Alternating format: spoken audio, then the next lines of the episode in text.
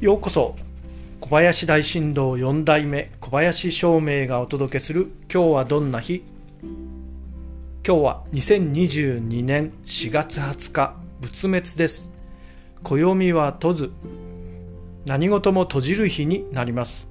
開店や開業は控えましょう。そして一泊水星のあなたの8日間は今週は動けるうちにしっかり動きましょう。もう少し後でもうちょっとしてからではチャンスの芽を摘んでしまうかもしれません。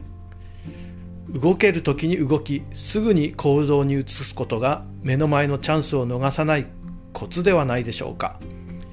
失敗したらやめればいいぐらいの気持ちでとにかく動いてみましょう。きっといいことがありますよ。